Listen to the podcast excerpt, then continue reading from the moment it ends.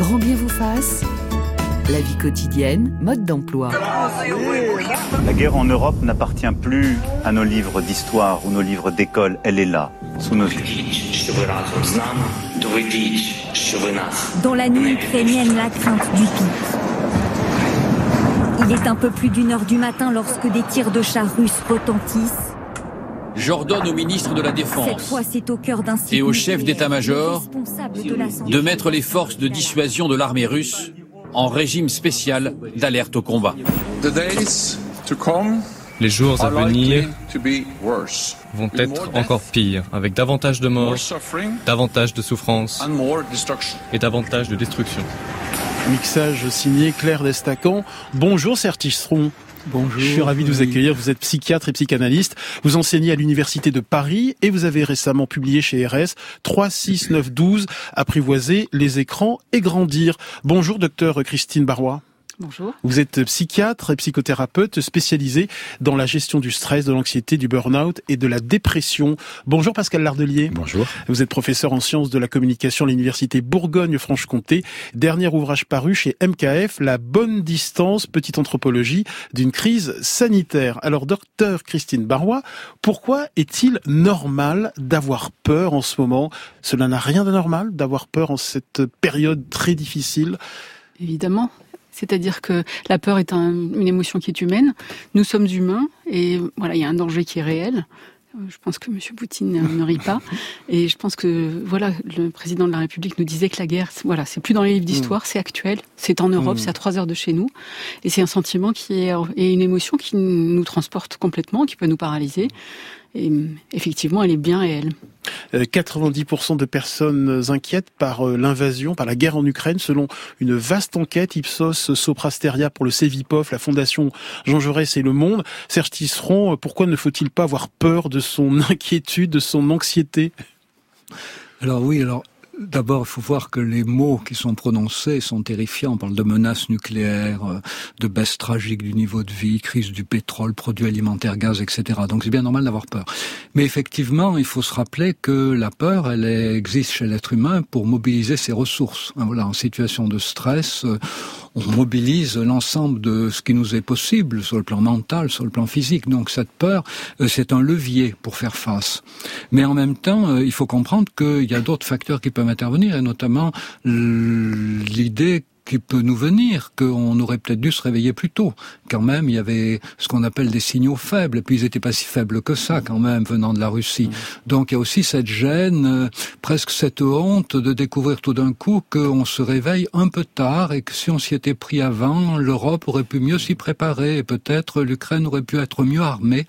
Voilà. Et donc il y a tout ça qui est mélangé. Mais je crois qu'il faut, ce qu'il faut retenir de cette peur, c'est que euh, il faut pas la combattre, il faut lui fixer des objectifs, voilà, de manière à ce que ce- cette peur nous porte vers euh, euh, une transformation en profondeur de notre société pour faire face à une situation internationale complètement inédite. Christine Barrois, rappelez-nous ce qu'est l'anxiété exactement. L'anxiété, c'est une peur qui est sans objet. La peur, c'est quand il y a un serpent devant moi ou quand il y a un danger qui est réel. C'est-à-dire qu'il faut se rappeler, c'est que génétiquement, on est comme au paléolithique. Euh, L'homme des cavernes que nous étions, il y avait deux choses à faire dans la journée, c'était manger et pas se faire manger. Alors que là, dès, dès lors qu'il y a une peur sans objet, c'est-à-dire qu'elle n'est pas tout de suite là maintenant, euh, c'est vraiment cette anxiété qui, euh, qui peut aussi nous embarquer, puisque cette fois, c'est dans notre mental que cette peur euh, commence à se nourrir. Hum. Euh, la guerre en Ukraine intervient alors que nous subissons deux années de, crise sanitaire.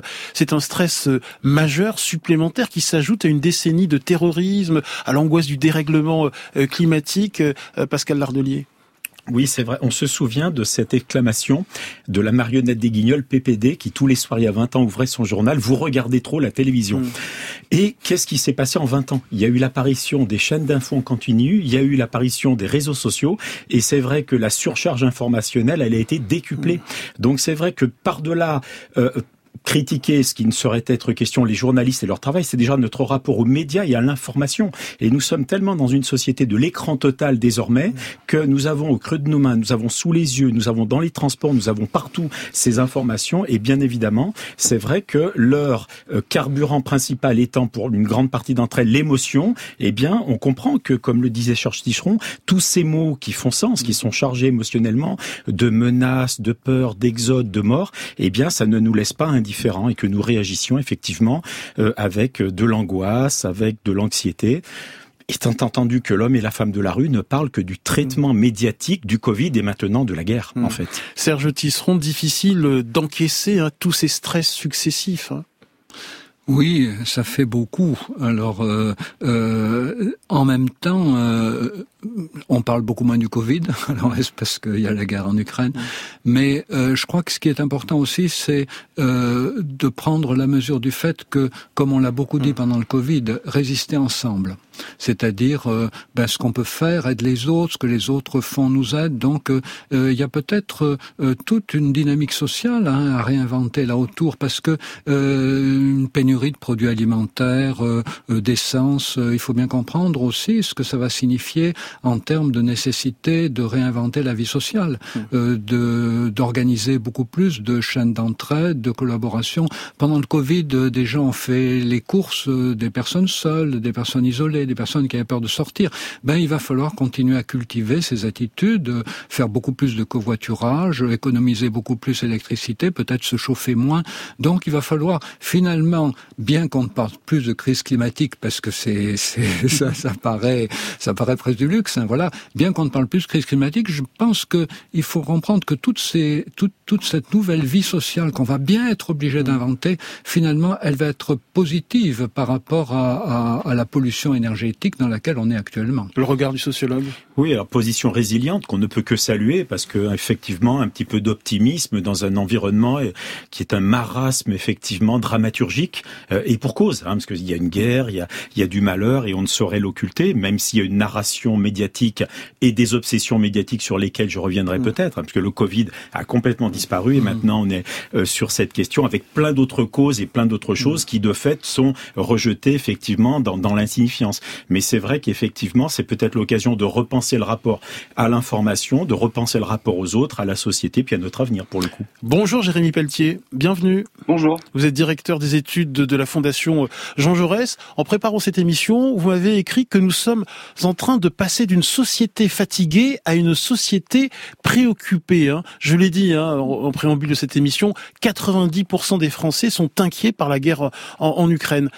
Qui sont les plus angoissés Alors, d'abord tout le monde. Euh, c'est-à-dire mm. que quand effectivement vous interrogez les, les Français et les Français sur euh, leurs préoccupations euh, pour l'avenir du pays, Aujourd'hui, la guerre en Ukraine arrive à des niveaux très importants et au même niveau que la question du pouvoir d'achat dont on a par exemple beaucoup parlé durant la campagne présidentielle.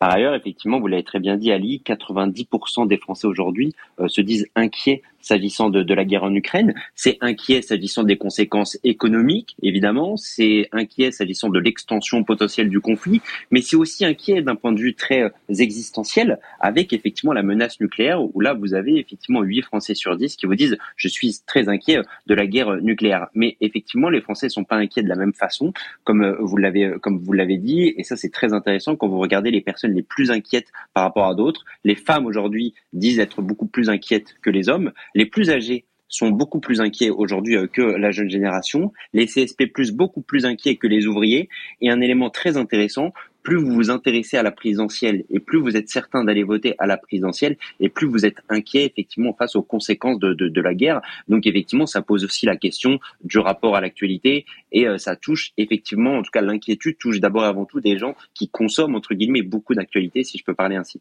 Mmh. Euh, Serge Tisseron, sur ce que vient de nous dire euh, Jérémy Pelletier.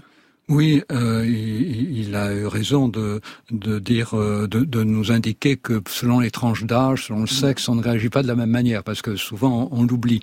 Mais euh, il a aussi évoqué la question de l'information en continu, hein, si tu l'avais évoqué.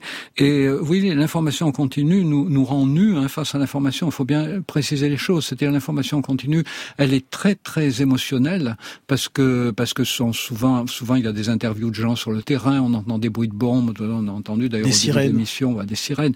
Et puis, euh, en même temps, elle n'est pas du tout contextualisée parce qu'évidemment on est au cœur des combats, et puis euh, on ne voit pas qu'est-ce qu'on pourrait faire. Donc on encaisse la souffrance humaine, on souffre bah, parce qu'on peut pas s'empêcher d'être empathique, on est des êtres humains, donc on éprouve de l'empathie pour les gens qui souffrent, on souffre pour eux, et puis on se trouve totalement démunis. Donc euh, il faut vraiment privilégier toutes les sources d'informations qui nous indiquent euh, comment faire, comment intervenir, comment manifester notre solidarité, et puis je dirais en famille aussi, c'est très important, bah, c'est le moment de se débarrasser euh, des vêtements trop petits pour les enfants ou qui leur vont plus ou qui sont un peu usés. Il y a des tas d'enfants qui en ont besoin. Donc c'est peut-être le moment de nettoyer nos placards et de commencer à faire ce grand nettoyage hein, que, que, que, les gens soucieux de euh, d'une vie différente, plus frugale, euh, nous demandent de faire depuis longtemps. Pascal Lardelier c'est vrai que ces, ces chaînes d'infos en continu et les réseaux sociaux sont puissamment addictifs, mm. hein, puisqu'en permanence on est dans une espèce de mm. commentaire euh, de ce qui est en train de se passer. Euh, on attend la breaking news qui sera une espèce de, de mm. l'irruption de devenir dans une conjoncture. Et c'est vrai que c'est toute l'économie de l'attention hein, que Matthew Crawford ou que Bruno Patino, qui est un familier de cette maison, ont décrit dans leurs ouvrages. Et ça, c'est quelque chose qui nous oblige à, à une distance et un recul sur l'information, qui n'est pas des engagements, mais qui est Christine Barrois ce que j'ai envie de dire, c'est que l'image en continu nous donne une illusion d'impuissance. Enfin, c'est ce que disait Serge Tisseron à l'instant, c'est-à-dire que on encaisse, on encaisse, on voit toutes ces informations, on n'a absolument pas euh, de contrôle. Et l'idée de reprendre le contrôle sur Qu'est-ce que c'est au mmh. milieu de ma vie à moi? Comment est-ce que je peux reprendre le contrôle avec des rituels euh, familiaux, des rituels d'entraide? Voilà, l'impression de pouvoir être un peu puissant dans ce monde d'impuissance qui est euh, de nous dire, ben voilà, là on n'a absolument pas la main, c'est vraiment complètement hors de contrôle comment est-ce que dans ma vie je reprends le contrôle? J'aimerais qu'on accueille notre consoeur Laetitia Gaillet. Rebonjour Laetitia. Alors vous enseignez euh, le journalisme à Tours et vous êtes membre de la réserve citoyenne. Vous avez la charge hein, de nous informer tout au long euh, de, la journée. Quand vous écrivez un flash, un journal, est-ce que vous pesez l'impact euh, que peuvent avoir vos mots sur les auditeurs? Est-ce que vous pesez le sens des mots? Vous êtes attentive à certaines formulations pour peut-être éviter une certaine forme d'anxiété chez l'auditeur, l'auditrice? Alors en toute honnêteté, je, je pense pas comme ça mmh. en fait. Moi, je choisis mes mots. Enfin, je choisis les mots qui correspondent à l'actualité qui se déroule. C'est-à-dire que euh, un, un, conflit comme celui-là, euh, on sait tout de suite qu'il y a propagande, il y a plein de choses. Donc euh, le, le, principe, c'est que moi, je vais sourcer, je vais regarder qui dit quoi, et je vais à chaque fois rapporter ça. Et ça, c'est mon job de donner l'information telle quelle.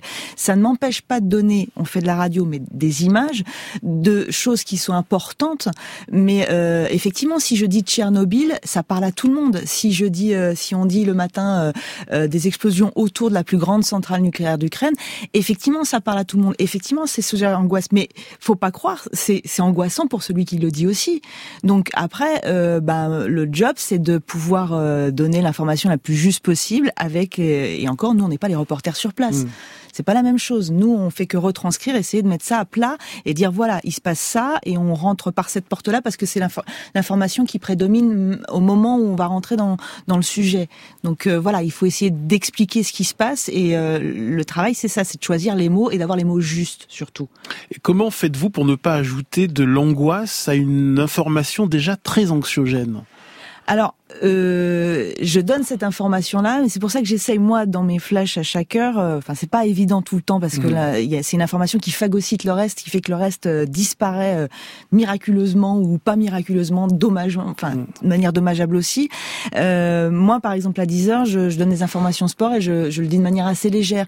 Je vais trouver une, je vais trouver une information mmh. qui juste apaise ou peut-être pas, mais elle, elle est aussi, elle peut être importante dans une dans un rituel d'information. Elle peut être aussi importante il y a ça et il y a autre chose. Je dis pas que c'est, euh, je le fais à l'instinct et je le fais tout le temps.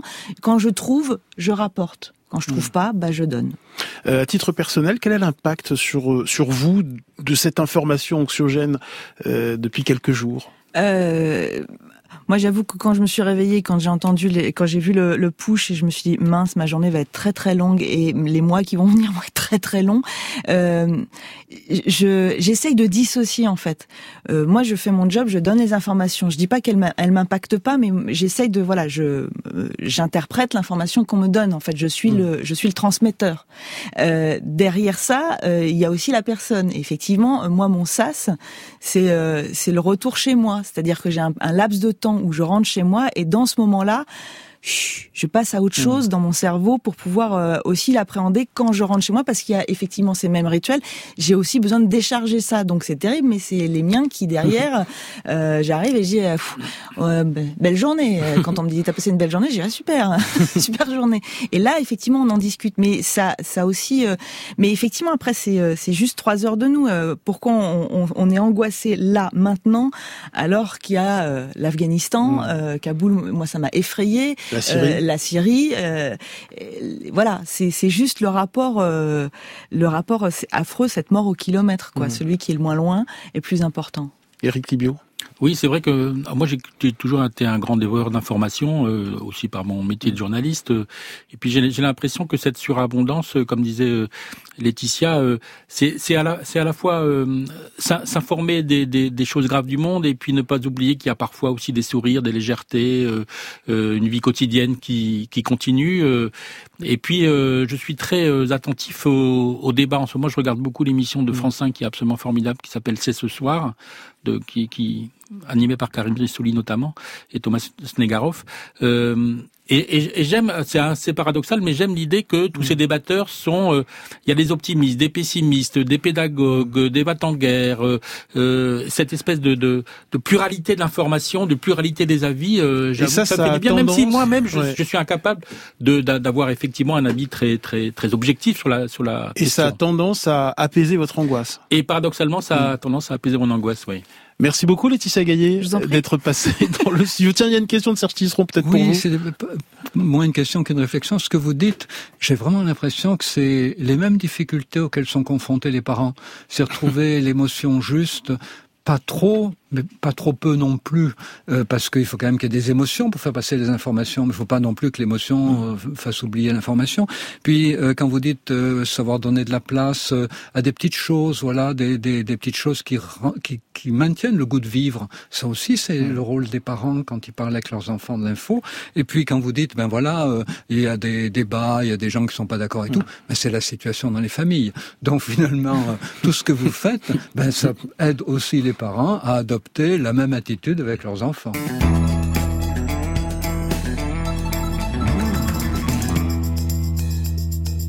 Comment faire face à l'actualité anxiogène en cette journée spéciale sur France Inter unie pour l'Ukraine? Standard ouvert au 01 45 24 7000, sans oublier l'appli France Inter. Racontez-nous ce que vous ressentez en ce moment. Et nous accueillons euh, Christine Guimonet. Bonjour Christine Guimonet. Bonjour. Vous êtes professeur d'histoire-géographie euh, au lycée euh, Camille Pissarro à Pontoise. Comment abordez-vous euh, la guerre en Ukraine avec vos élèves et est-ce que vous ressentez une inquiétude chez eux? L'inquiétude, elle est variable en fonction du niveau de la classe et puis de, de leur ressenti personnel et également parfois de leurs attaches familiales parce que euh, j'ai des élèves dont les parents viennent de l'ancien espace soviétique. Mhm. Et autant certains sont restés euh, très silencieux. Euh, je sais par exemple que l'un ou l'une a une mère donc d'origine ukrainienne ou une autre d'origine russe. Il y en a d'autres aussi dont les parents nous ont prévenus à l'avance que la famille était coincée à Kiev avec l'impossibilité totale de, de, se déplacer pour l'instant et que euh, euh, leur fils était particulièrement anxieux. Donc ça, on en tient compte dans la manière dont on va expliquer le, la guerre, parce que c'est pas une crise, hein, c'est une guerre. Mhm. Et hier matin, j'ai demandé à mon collègue de russe puisqu'on a des élèves qui font du russe euh, dans plusieurs classes, du russe LV2 et moi je les élèves du russe LV3, de, de, venir en classe avec moi avec les premières, euh, parce que comme ça, ça permettait d'avoir un éclairage qui soit un petit peu euh, un petit peu différent et aussi de qui puisse euh, à la fois donner son ressenti, et répondre aux questions qui pouvaient être posées par, par les élèves. parmi les questions qui nous sont posées, il y a des, des questions par rapport euh, euh, à la guerre nucléaire. Donc là, on a expliqué mmh. un petit peu ce que c'était la dissuasion. Il y a aussi euh, des questions liées à la manière dont euh, l'information euh, se fabrique et circule, puisque la liberté de l'information en France n'est pas tout à fait la même que celle de la Fédération de Russie. Nous, on peut travailler en histoire avec les outils qui sont les nôtres, l'histoire, la géographie, la géopolitique. On utilise beaucoup les cartes et on a, en fonction de de ce qu'on peut faire des, des, entrées qui sont différentes. Donc en histoire géo-géopolitique Sciences Po, on travaille sur les frontières, sur la puissance, euh, la manière dont le, le, pouvoir est exercé par Vladimir Poutine et dont il est euh, euh, instrumentalisé euh, à des fins là qui sont vraiment euh, jusqu'au boutiste. On peut on peut travailler aussi en essayant de, de, de faire comprendre euh, à des élèves qui n'ont aucune attache avec ce pays comment, dans une famille euh, entre guillemets multiculturelle, il peut y avoir des, des narrations différentes mmh. d'un même événement et que l'État euh, russe développe sa propre narration et contre cette narration, il est euh, difficile de, parce que c'est pénalement euh, répréhensible maintenant, de développer un, discours alternatif. Hmm. Si je vous comprends bien, la, pédagogie détient des, vertus thérapeutiques auprès de, de ces élèves parfois euh, angoissés par euh, cette guerre euh, en Ukraine.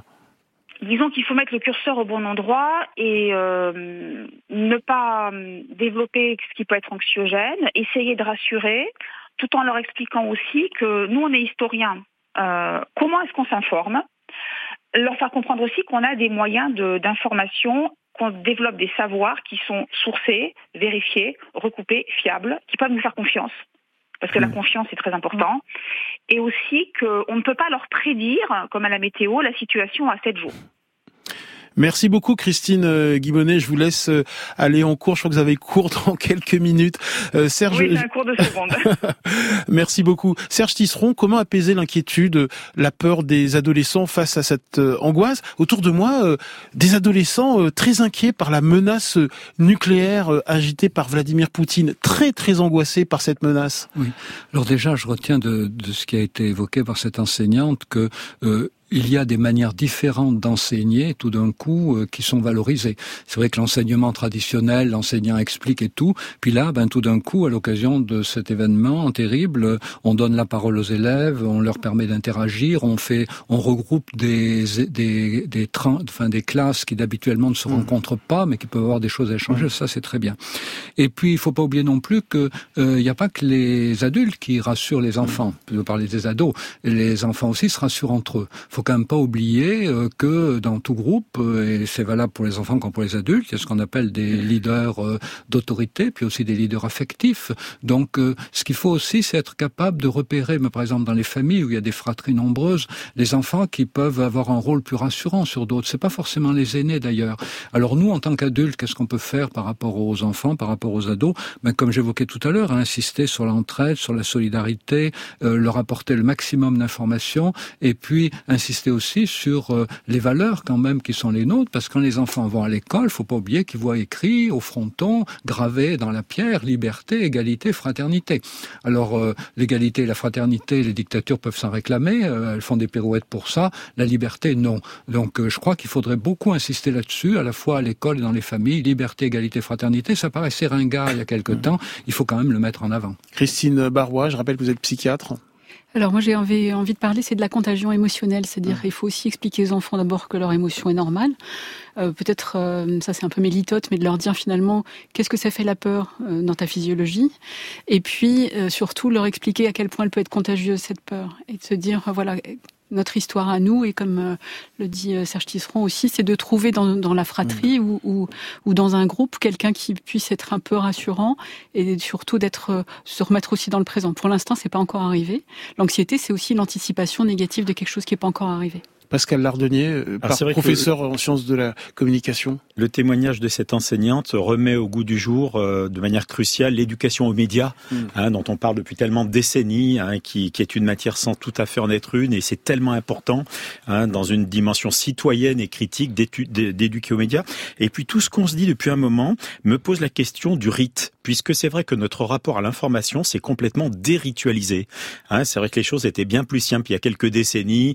Le, la grande grand-messe du, du 20h, le journal de la mi-journée. Et, ce flux, ce flot d'informations en continu, c'est de l'émotion à l'état pur. On en parle depuis un long moment. Et c'est vrai que je pense que prendre de la distance et de la hauteur pour répondre finalement euh, euh, à la question de, de l'émission, eh bien, c'est justement re-ritualiser notre rapport à l'information, poser des jalons, euh, varier les sources d'information, lire la presse. Ça me semble fondamental.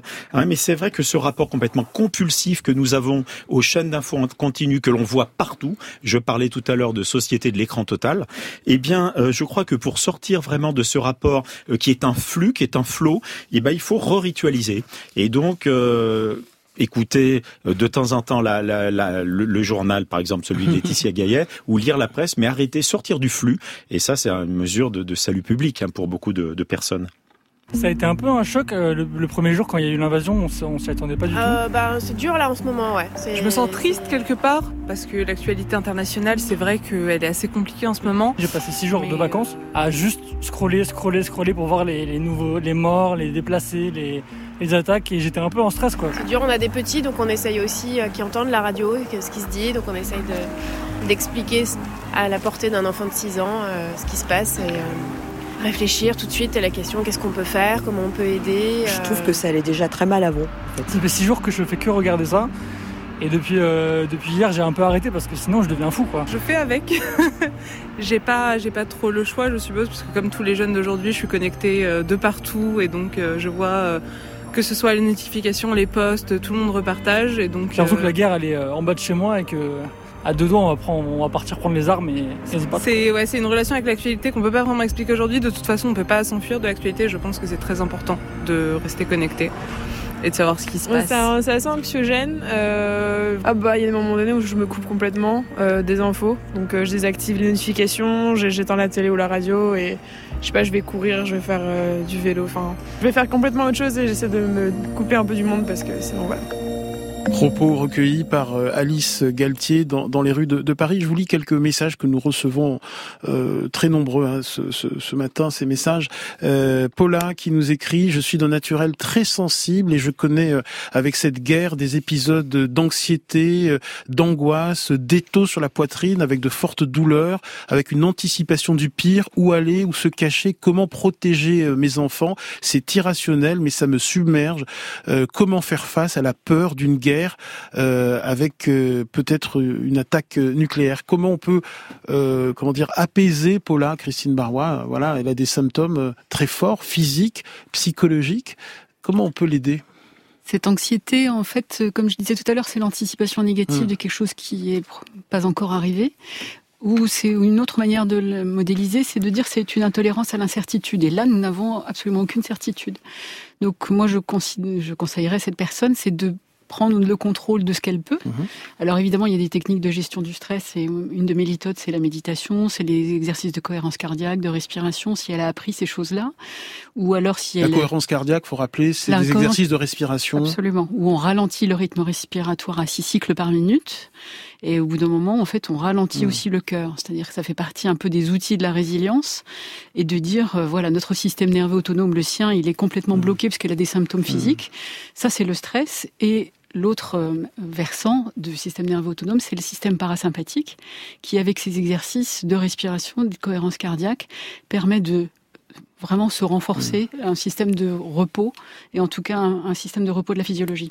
Est-ce que vous conseillez euh, à cette auditrice, par exemple, de se mettre dans une bulle, de faire l'autruche, de mettre l'actualité euh, à distance, de ne plus écouter, de ne plus regarder euh, la télévision, euh, de ne plus lire euh, les journaux, tout couper pour se protéger C'est une solution, Serge Tisseron. Je rappelle que vous êtes psychiatre. Oui, surtout pas. Pourquoi? Ah ben surtout pas parce que nous sommes entourés de gens qui forcément parle de cette guerre. Donc euh, il faudrait vivre euh, sans sortir de chez soi, éviter mmh. d'aller acheter son pain à la boulangerie mmh. parce que il euh, y a des gens qui peuvent en parler. Donc c'est impossible. Mais c'est contre-productif? Ça serait totalement contre-productif. Je pense qu'il y a deux choses importantes en plus de ce qui vient d'être évoqué. C'est d'abord euh, être capable de mieux rapporter euh, son angoisse peut-être à ce que ça fait résonner de notre passé.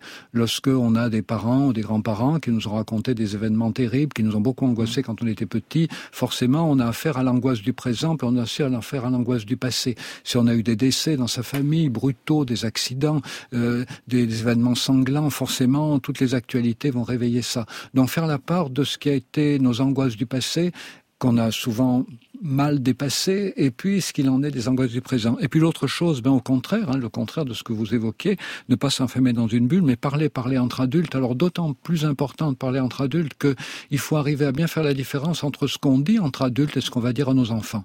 Or, si on n'a pas commencé à parler entre adultes, on risque de parler à nos enfants comme à des adultes parce qu'on a envie de parler comme adultes et ça, ça risque de les déboussoler complètement parce qu'on n'utilise pas les mêmes mots, on se laisse pas aller aux mêmes emballements émotionnels avec des enfants, avec des adultes. Donc pour protéger nos enfants, commençons à parler avec nos amis, nos conjoints, nos conjointes. Bonjour euh, Juliette, bienvenue.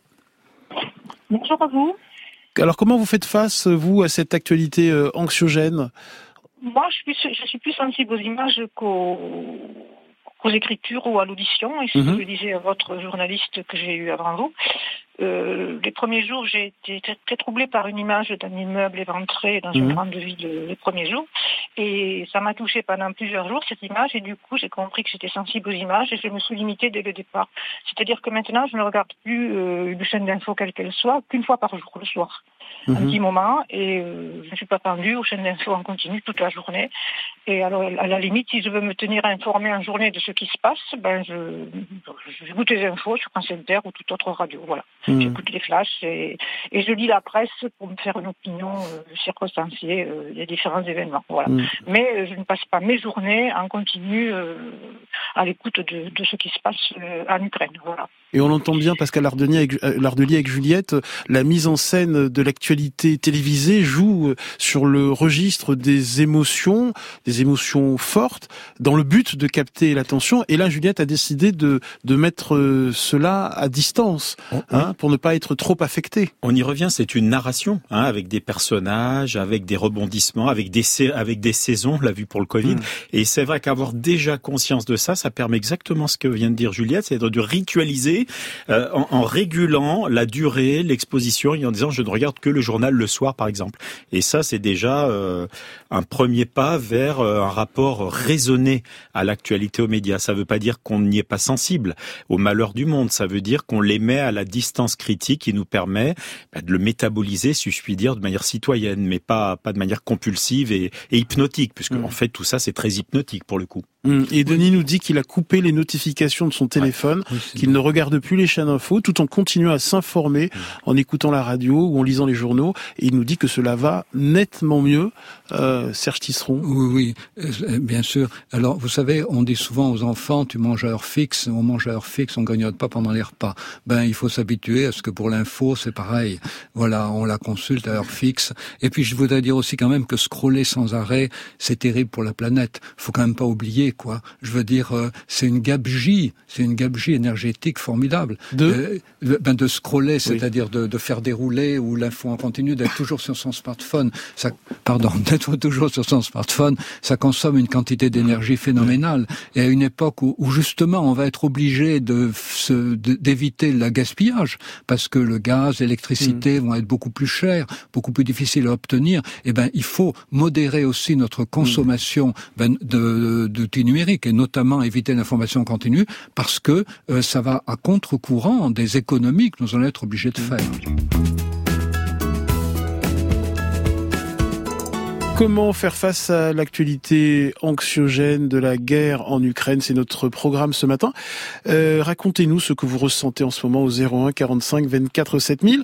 Euh, quelques auditeurs nous écrivent euh, que la pandémie euh, de Covid-19, eh bien, ça leur fait moins peur que que la guerre en Ukraine. Pascal Lardelier, je rappelle que vous êtes sociologue en sciences de la communication. Ça Alors, revient pas mal là ce matin. Je suis étonné parce que j'ai travaillé comme auteur et chercheur sur le Covid hein, depuis deux ans et c'est vrai que ça a été quand même une obsession spéculaire hein, pour les médias et pour l'opinion, le COVID, le COVID mmh. et pour cause, hein, parce que c'était quand même quelque chose d'assez incroyable et historique. Donc euh, peut-être que effectivement un événement euh, mondial euh, traumatique en chasse un autre. Mmh. Après on ne peut pas quantifier. Pour le coup on peut pas quantifier, mais le Covid a été quand même un événement incroyable. Christine Barbois, psychiatre. Moi, je trouve, euh, je suis assez d'accord. Hein, je pense qu'il y a un oubli. Et c'est d'ailleurs plutôt positif. Ça veut dire qu'on a une capacité de résilience et une mm. capacité d'oubli.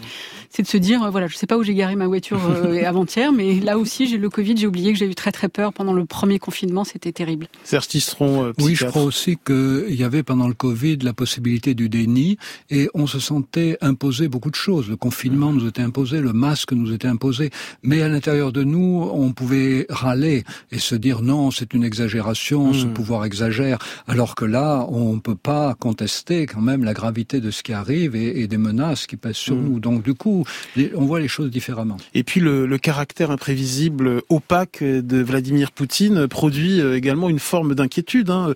Le dictateur russe nous plonge euh, dans l'angoisse car nous sommes incapables de savoir ce qu'il veut et comment il va réagir euh, à nos actions en Europe. Euh, face à l'inconnu d'une menace, nous avons tendance à imaginer le pire, Serge oui, tout Notre cerveau est fait comme ça. Oui, surtout quand on est psychiatre, on connaît une pathologie qui s'appelle la paranoïa et on est, je vous avoue qu'il y a de quoi euh, s'inquiéter mm. beaucoup par rapport à Poutine parce que il a longtemps eu un caractère paranoïaque, hein, c'est-à-dire dur, mm. tranchant, inquiet, etc.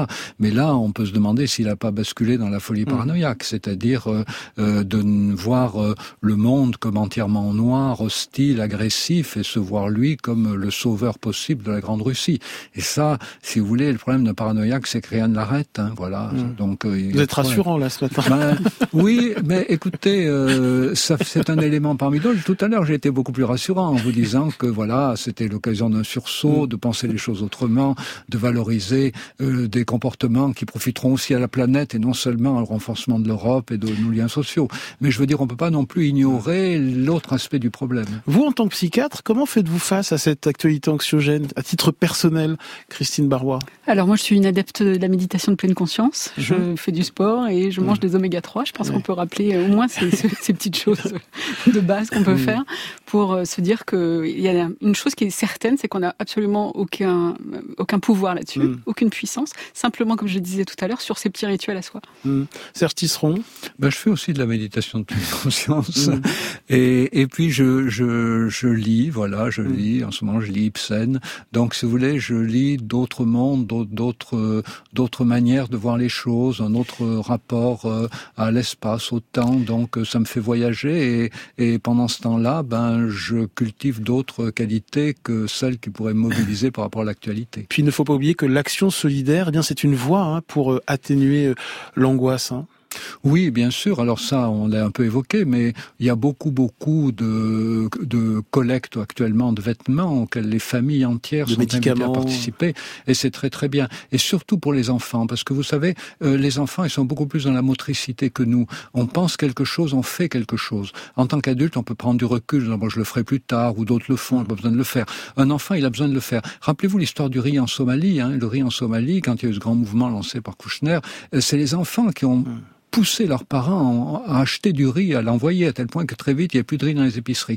Donc, euh, il faut vraiment écouter nos enfants qui, eux, souvent ont ce réflexe de solidarité beaucoup plus vif, beaucoup plus à fleur de peau que nous, et ça les aide de leur montrer que on, nous aussi, on leur emboîte le pas. Il faut surtout pas leur faire croire qu'on ne ressent rien, euh, qu'on essaye d'échapper, comme vous disiez tout à l'heure, à la situation. Il faut au contraire leur montrer qu'on y participe de la bonne manière. Et pour agir de façon solidaire, vous pouvez consulter la carte interactive des actions solidaire près de chez vous, euh, mise en place par nos confrères de France Bleu, francebleu.fr, et vous également aller sur le site Oui Ukraine, oui euh, oui Ukraine.fr, qui recense toutes les initiatives solidaires. Et nous terminons avec vous, Elisabeth. Bienvenue. Allô? Bonjour Elisabeth. Oui, bonjour. Comment faites-vous face à cette actualité anxiogène? Ben écoutez, moi c'est tout simple. Euh, c'est une recette que, que j'applique dans tous les cas de figure, hein, que ce soit euh, quelque chose d'axiogène autant au, sens personnel ou au sens collectif. Euh, je me gorge d'art, voilà, hmm. d'art visuel et de musique. Bon, j'ai pas trop de et de nature. je n'ai pas trop de mérite parce que je travaille dans l'art, mais je pense que c'est vraiment à la portée de tout le mm. monde. C'est-à-dire que bon, personnellement, je fais beaucoup d'expositions. Je sais que c'est payant, mais on peut visiter des expositions sur Internet, voir des tas de belles images, euh, regarder des bouquins, etc., des, des œuvres d'art extraordinaires. Euh, je crois que vraiment, on en a à profusion. Alors là, moi, j'en avale des quantités. Euh, J'écoute énormément de musique. Là aussi, c'est très simple. On n'est pas obligé d'aller toujours au concert, même si évidemment, c'est encore mieux. Il y a les CD, il y a toutes les applis, il y a la radio, etc. Chacun sa musique préférée. Et je vais, j'habite plein Paris. Ben, je vais dans les jardins publics hmm. et je contemple, je contemple chaque arbre, chaque fleur, chaque feuille. Je regarde pousser. En plus, c'est le printemps. Bon voilà. Eh bien, écoutez, moi, c'est mon cocktail. Mais alors, hmm. je mets le turbo et je vous assure que c'est un excellent anti-poison. Euh, je, je n'ai pas de panique, je n'ai pas de phobie et pourtant euh, je suis l'actualité de très près, préférentiellement les débats, Hmm. Je suis une éponge émotionnelle, donc quand je vois souffrir les gens, euh, ça me bouleverse. Bon, on peut pas faire l'impasse. Et je compense avec euh, toujours l'éponge émotionnelle.